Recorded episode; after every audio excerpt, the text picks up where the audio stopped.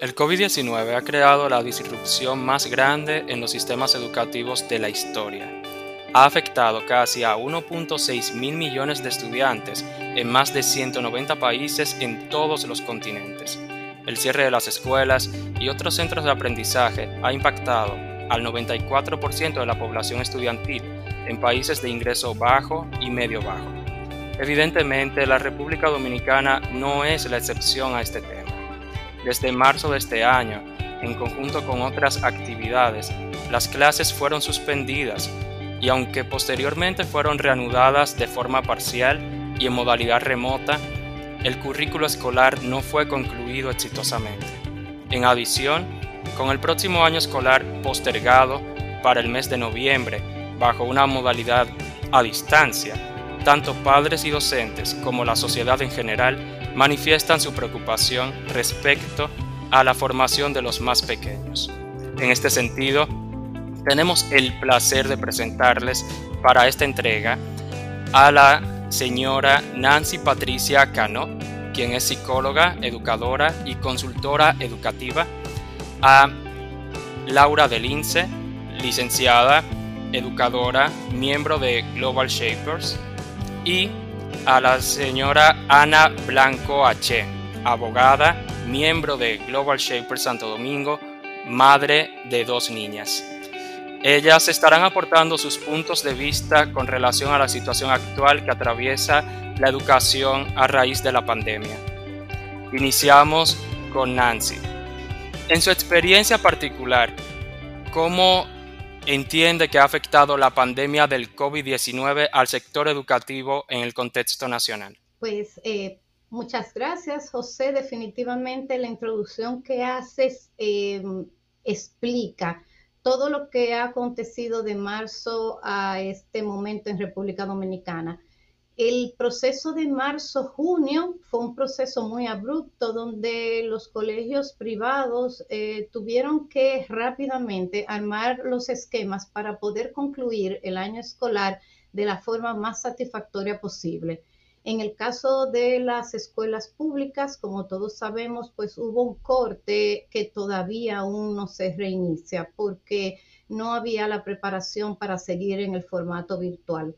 Aún así, muchos colegios privados tampoco eh, eh, tuvieron eh, los recursos y quizás la iniciativa de seguir el programa, lo cual implicó que todos esos niños que no se les dio el adecuado seguimiento tuviesen una especie de brecha en lo que fue su aprendizaje para concluir el grado en el que estaban el año pasado en este año escolar. Muchos colegios privados ya abrieron en formato virtual. Durante el verano trabajaron con sus profesores y algunos se entrenaron. Mm, seguimos teniendo algunos privados que aún no lo han hecho y como sabemos, en el caso del sector público inicia a partir del 2 de noviembre en cuanto a, cómo se han aprovechado eh, este, esta modalidad virtual, yo te diría, José y Lauriana, que pues los chicos de 0 a 7 años han sido los más penalizados porque es una población, uno, que requiere mucho del acompañamiento de sus padres porque todavía no son autónomos ni independientes como para ellos encender un computador, pero sobre todo porque están en un proceso de desarrollo donde para ellos es clave el desarrollo socioemocional, para ellos es clave compartir con sus amiguitos, para ellos es clave manipular eh, los diferentes materiales y recursos del aula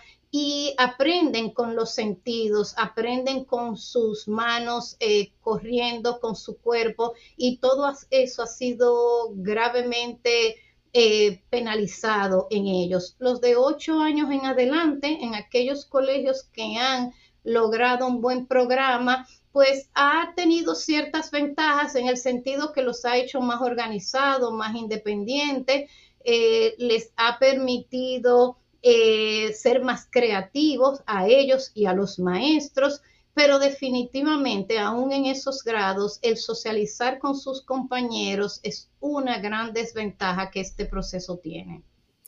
Muchas gracias, Nancy. Y tal como menciona acerca de los rangos de edad, la percepción o el trato hacia los estudiantes es distinto. Y es por eso que queremos saber de la experiencia de Ana, a quien, como presentamos, es madre, madre de dos niñas.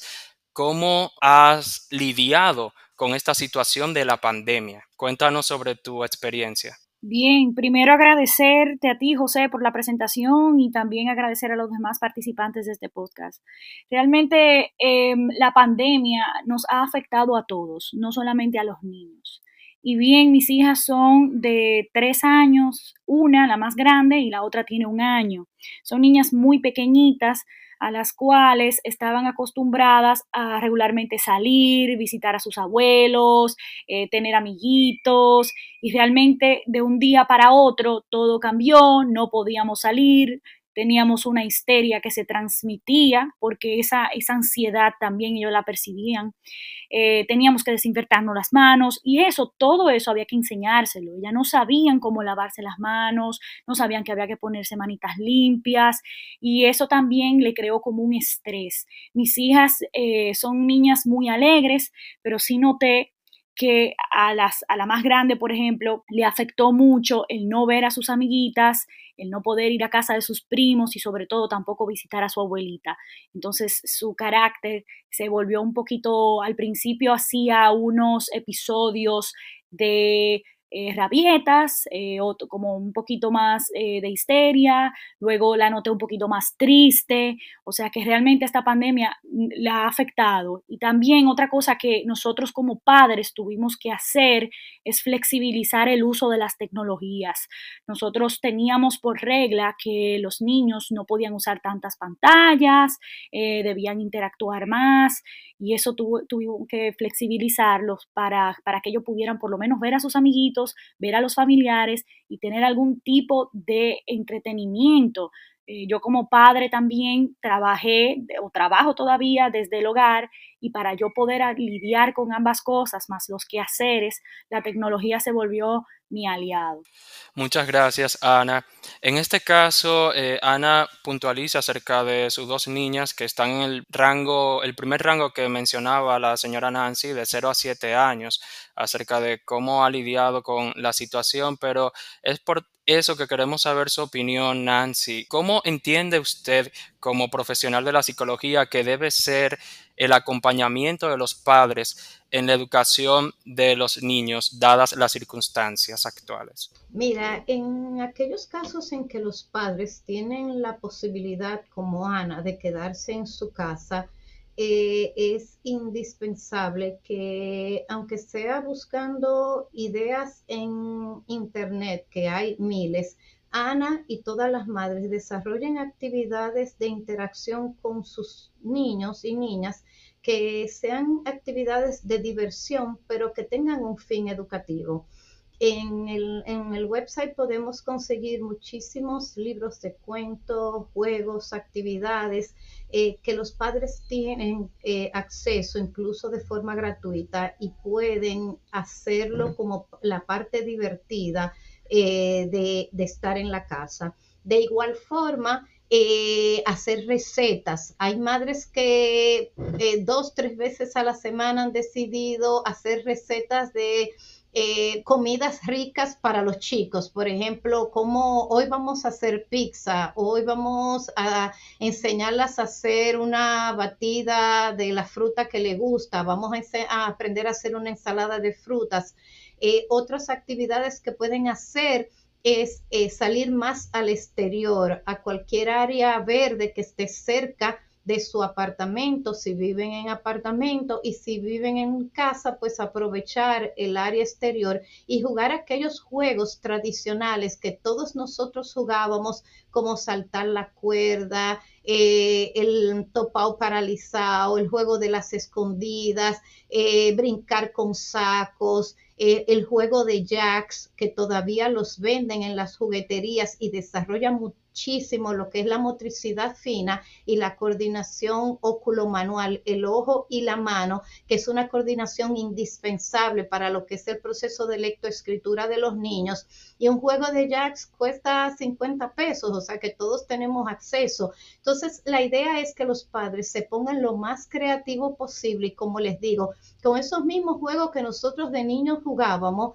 pues reinventarlos y eh, utilizarlos con sus chicos. Eh, jugar fútbol con sus niños si les gusta el fútbol, eh, inventarse diferentes opciones. Si viven en casa o en apartamento que lo permitan, hasta un baño de manguera, o sea, no cuesta nada y qué tan divertido es jugar con mi hijo bañándome con la manguera durante la pandemia yo leí algo muy interesante que decía, ¿y qué tal si durante todo este tiempo aprendemos a compartir con nuestros hijos? ¿Qué tal si durante este tiempo enseñamos a nuestros hijos a ser organizados, a ser independientes, a ser empáticos con los demás, ¿Qué tal si les enseñamos a lo que es trabajar en equipo? ¿Qué tal si les enseñamos a dirigir algún proyecto interesante? No lo habremos perdido todo, lo habremos ganado todo.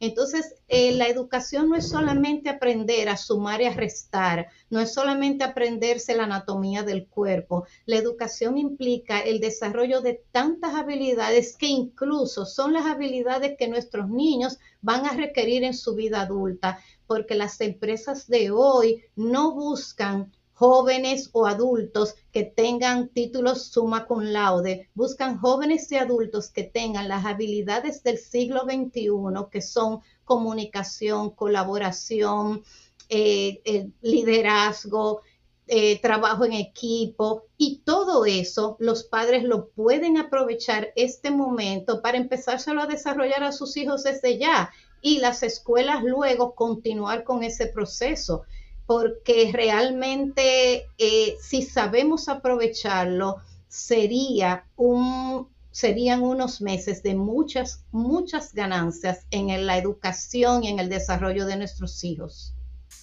Excelente. En ese mismo sentido, eh, con respecto al desarrollo, al desarrollo de habilidades múltiples, ¿entiende usted, en este caso también hago un llamado a Laura, entienden que la situación que estamos viviendo podría afectar el desarrollo cognitivo, quizás no el motriz eh, de tomarse las medidas adecuadas que recomendó eh, la señora Nancy, pero el desarrollo cognitivo de los niños y el bienestar psicológico podría verse afectado? Gracias más que por la pregunta. En mi caso como educadora entiendo que no tanto para el desarrollo cognitivo, porque aunque los estudiantes eh, se hayan visto o se estén viendo una pausa en el caso del sector educativo público, el desarrollo no se detiene, ellos siguen desarrollándose, siguen aprendiendo de su contexto inmediato, siguen interactuando con lo que tienen alrededor y las personas que están en ese contexto.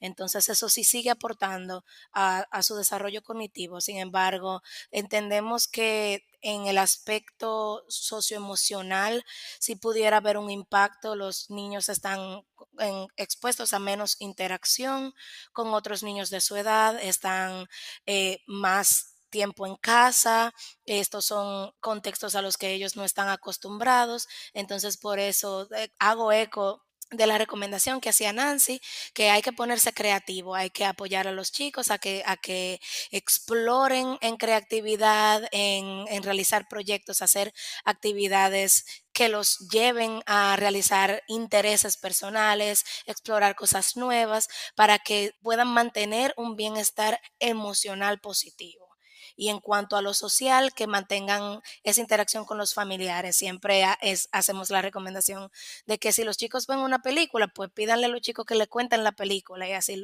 tienen una materia para poder interactuar con sus familiares. Que si están haciendo un juego, pues le cuenten a sus familias de qué se trata el juego, que te expliquen a, a ti, mamá o papá o tío o tía, de qué se trata el juego, que te enseñen a jugarlo y que practiquen esas, esas habilidades interpersonales que lamentablemente no lo pueden hacer ahora mismo en el plantel escolar, pero con un poco de creatividad, como mencionaba Nancy, mencionó nuevamente, sí se puede compensar. De igual forma, también, así como dice Laura, si por ejemplo eh, he visto que las familias han decidido eh, hacer como núcleos de amigos o familiares que tienen niños de la misma edad, entonces eh, una familia como la de Ana, con dos niñas de una y cuatro años, pues se interactúa con otra familia de niñas o niños de la misma edad de los de ellos y siempre comparten con eso, eso limita la exposición a muchas personas y a contraer el virus, pero favorece a que las niñas tengan eh, el intercambio con otros niños de su edad además de todas las otras actividades que papi y mami pueden hacer con ellos. Recuérdense que estábamos o vivimos en una época en que lo profesional exige mucho de los padres. Entonces los padres están muy ausentes o estuvieron muy ausentes de lo que es la educación y el acompañamiento de sus hijos y se apoyaban mucho en programas externos, en clases extracurriculares pues aprovechemos este momento de ahora que no se puede ir quizás a esas clases extracurriculares y proveamos nosotros desde nuestras casas esas actividades, como dice Laura, leamos un cuento con nuestros hijos, pero luego analicemos el cuento, preguntémosles a, a, nuestros niños qué tuvieses hecho diferente si tuvieses sido el autor, dámele otro final a ese cuento, cómo te gustaría que hubiese, hubiese terminado, si, si tú estuvieses ahí, eh, dime qué otras cosas eh, hubieses hecho. Desarrollemos el pensamiento crítico de nuestros niños. Hagamos preguntas que no se respondan con monosílabos, que ellos nos respondan con sí, no o con una palabra. Hagámosle preguntas a nuestros chicos que ellos tengan que elaborar y que analizar.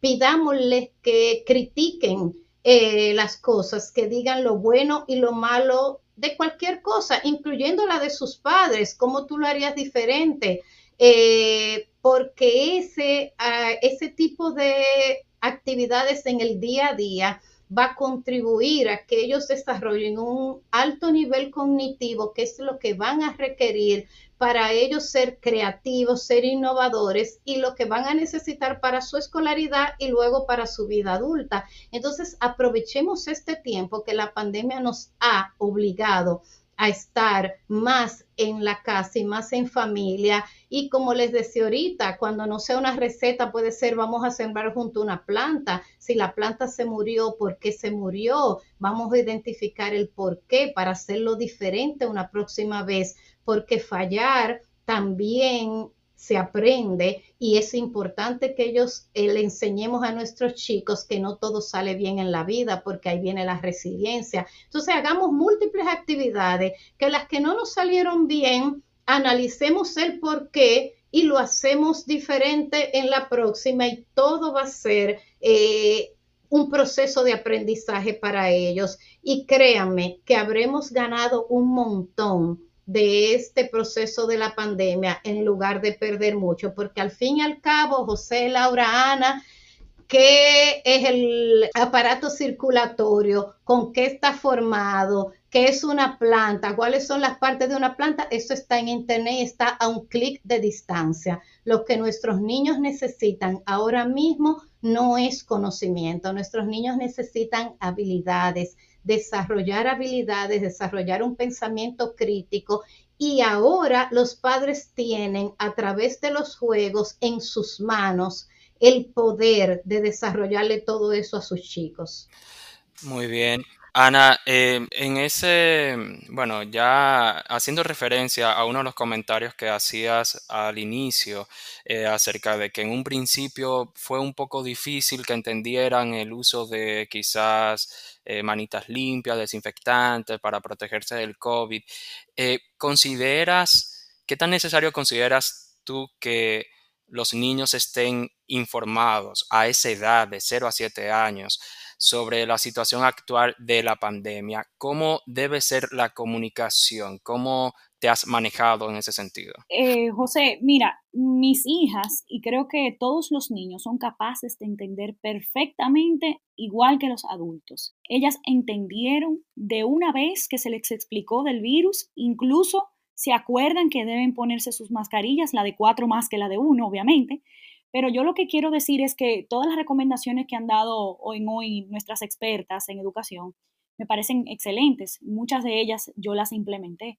Ahora bien, con la apertura de la economía y viendo que los padres hemos tenido que volver a trabajar, también ya no hablando de exposición de virus, ¿qué recomendaciones ustedes ven para nosotras las madres poder seguir teniendo esas interacciones, pero a la vez cumpliendo con el teletrabajo que muchas veces no tiene un horario preestablecido y algunas veces también se mezcla eh, las funciones del hogar con las funciones también que uno tiene en el trabajo y más, también las funciones que tiene uno como madre.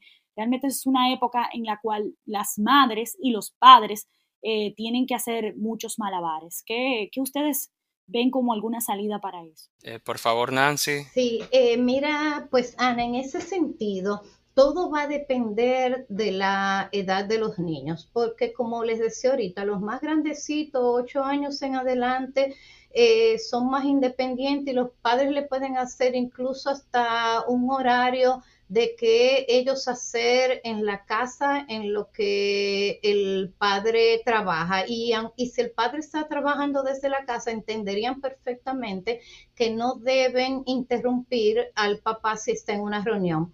Con los más pequeñitos sigue siendo el reto. Eh, que es el caso de los tuyos. Con los más pequeñitos, eh, yo te diría que puedes eh, identificar actividades que en el, o sea, para hacer en el caso de que tú estés trabajando, identifica qué actividades a ellas les son de mucho placer, si armar rompecabezas, si pintar, o si hacer eh, collares, eh, qué actividades les son muy, muy interesantes y ponlas a trabajar en esas actividades en lo que tú estás ocupada en tu trabajo en la casa.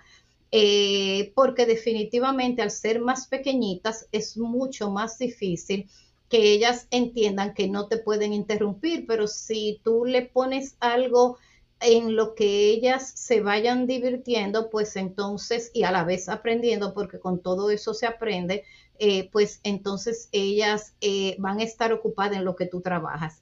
Si es que tienes que, o la madre que tiene que trabajar fuera de la casa, definitivamente que va a tener que entrenar muy bien a la eh, nana que esté con ellos trabajando en la casa y o identificar quizás algún familiar cercano que pueda estar presente en la casa en lo que la mamá y el papá salen a trabajar para que si el colegio está en formato virtual pueda conectar a esos niños pequeños en ese momento eh, virtual y haga estas otras actividades que te señalo. Si tienen la suerte de tener nanas por muchos años, pues sería muchísimo más fácil eh, entrenarlas y definitivamente decirle a esa nana o a ese familiar que la prioridad es los niños, que estamos en una época de prioridades. Ahora no estamos en época que la casa esté eh, limpia, rechinante, sino de que los niños estén cubiertos y se les dé la asistencia que ellos tienen. Entonces, se puede limpiar menos la casa, cocinar eh, comidas más sencillas con tal de darle a los niños la asistencia que ellos tienen. Esta es una época en que satisfacer y cuidar la salud socioemocional de los niños es clave y de los adultos. Y conversaba con unos amigos ayer que estamos ahora en un segundo ciclo, porque estamos ahora en un ciclo donde muchas personas han perdido su trabajo, lo que implica que es otra carga emocional que esas familias van a recibir entonces, la parte emocional y trabajar que las familias estén estables emocionalmente durante esta época es clave, como les decía ahorita.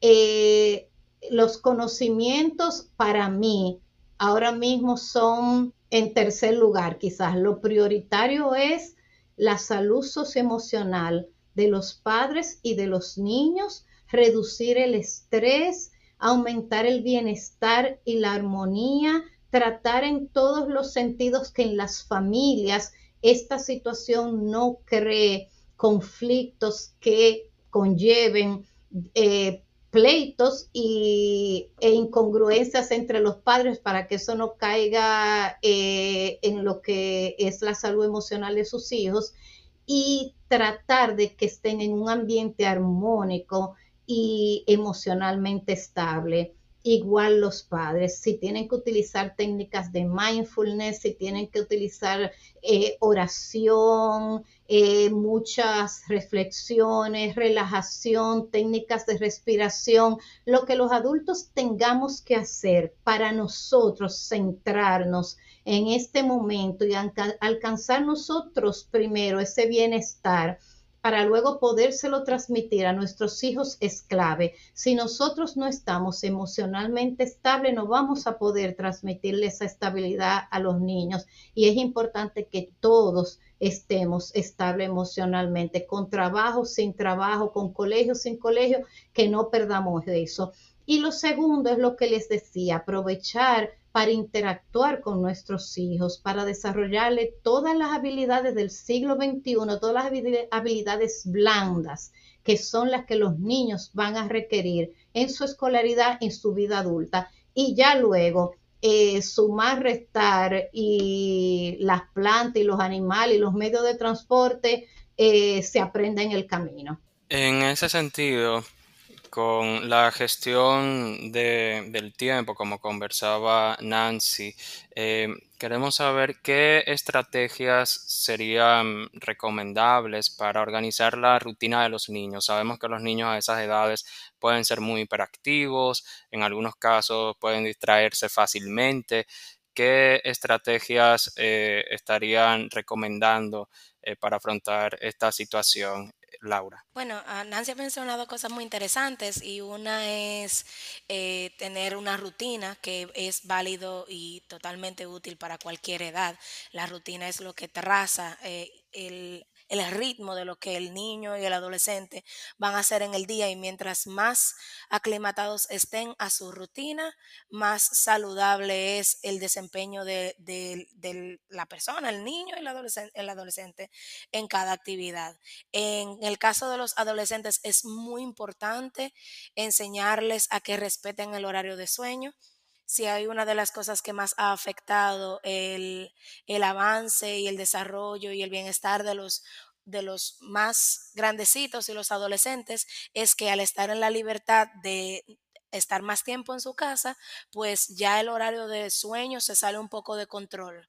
Entonces ya estamos viendo temas de niños que no están durmiendo o están durmiendo a deshora, se levantan de mal humor, no quieren hacer actividades ni siquiera con su familia porque no están en un humor óptimo.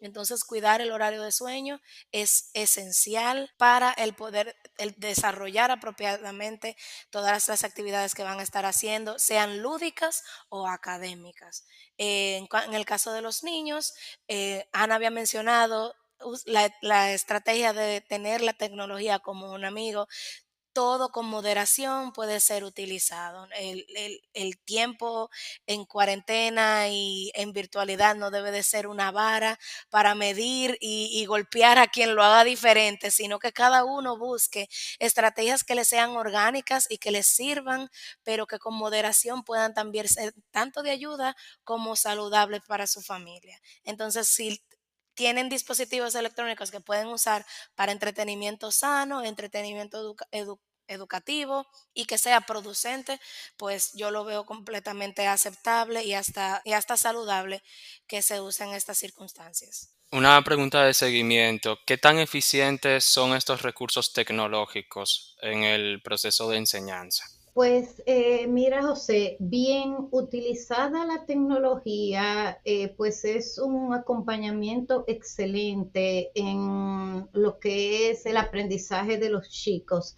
Eh, de hecho, creo que ahorita les hablaba de las metodologías inductivas, que son las metodologías que tenemos que usar en los centros educativos ya. O sea, la educación tradicional no puede seguir en las aulas, en ningún aula. tienen que ser metodologías que lleven a los niños a desarrollar esas habilidades del siglo XXI y esas metodologías se acompañan de la tecnología. Sin embargo, la exposición prolongada a las pantallas no es recomendable, no es recomendable para el cerebro, no es recomendable para la vista y ni por lo, todo lo otro que hemos dicho. O sea, los niños tienen que desarrollar su atención, su concentración, su eh, desarrollo motor fino, motor grueso, eh, sus sentidos. Eh, y a pesar de que hay aplicaciones que ayudan con esto, mi recomendación es que si el niño ahora está en un formato virtual donde tiene que pasarse, según he visto en colegios, cinco o seis horas enfrente de una pantalla, pues que los papás regulen el resto del día y la exposición de la pantalla y mejor recurran a actividades como las que les digo, juegos de mesa, que se sienten y jueguen monopolio, que si comparten con los vecinos porque han compartido y ya saben que son como una especie de núcleo y burbuja que no se van a enfermar, que inviten a los vecinos a, a jugar esos juegos de mesa o a ver películas, porque permitirles que posterior a las seis horas que el colegio ya les está exigiendo que estén enfrente de una pantalla, ellos prolonguen más horas la pantalla, no es recomendable, definitivamente que no. Eh, y como les decía, eh, estas metodologías nuevas deben acompañarse de aplicaciones y de un apoyo tecnológico, pero con un fin educativo y a mi entender, esta gran crisis sanitaria va a ser lo que haga definitivamente la revolución educativa en nuestro país y en todas partes del mundo. Ya la educación tradicional entiendo que va a desaparecer porque la pandemia nos obligó a utilizar la tecnología, nos obligó a los educadores a ser más creativos, nos obligó a ser más innovadores. Entonces yo tengo confianza en que al regreso a nuestras clases eh, presenciales o híbridas, eh, los profesores van a ser más creativos, van a utilizar la tecnología como un apoyo y jamás vamos a ver un aula con una instrucción tradicional. Tengo fe y confianza en que así será. Bien, hemos, hemos tocado varios temas, eh, hemos hablado acerca de la interacción de los niños con medios tecnológicos, de la interacción social, de la gestión del tiempo, del desarrollo cognitivo. Y me surge la pregunta, Ana, a esta fecha y mirando hacia el futuro, ¿Cuáles son, como madre, tus principales preocupaciones sobre la educación de tus hijas? Estas fechas y preocupaciones que pueda tener con la educación de mis hijas, bueno, realmente a mí me pudiera preocupar como padre que mis hijas tengan algún tipo de retraso de lo que se supone que deberían estar aprendiendo. Pero también entiendo que es mejor la salud mental de mis hijas, de que estén bien, porque tengo también la fe de que en un próximo año escolar los profesores sabrán cómo adelantar esas lagunas que se han quedado por temas ya de, la misma pandemia y también de que la educación se ha retrasado en tiempos al iniciar. O sea que la preocupación que el padre a priori pudiera tener es que reciba adecuadamente, pero entiendo que a la edad de mis hijas esto eh, se puede subsanar. Yo quizá me pongo en los zapatos de un padre, de un niño que quizá ya vaya a la universidad o tenga que tomar algún tipo de pruebas nacionales, que aún todavía no sé si se ha pronunciado el ministerio sobre ese asunto, pero ahí mi preocupación fuera un poquito mayor porque ya los conocimientos para un niño preuniversitario sí los necesita como herramientas para su futuro.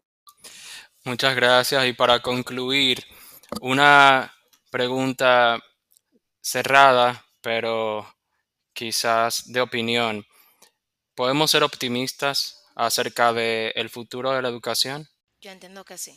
Estoy con lo que Nancy había mencionado, de que hemos aprendido muchas lecciones valiosas en este proceso, hemos reenfocado a donde teníamos que haber prestado atención hace mucho tiempo. Entonces entiendo que el futuro de la educación tiene gran potencial de ser muy positivo post pandemia. Muchas gracias, Laura. Y ya tal como se ha hablado, eh, estamos viviendo actualmente una crisis y en los momentos de crisis solo la imaginación es más importante que el conocimiento. Esta es una frase de John Maynard con la que concuerdo totalmente y las opiniones tanto de la señora Nancy acerca de cómo podemos adaptarnos a estos nuevos cambios, las opiniones de Laura acerca de la gestión del tiempo, la experiencia de Ana con sus niñas, cómo ha eh, manejado esta situación, nos hacen ser a todos nosotros optimistas.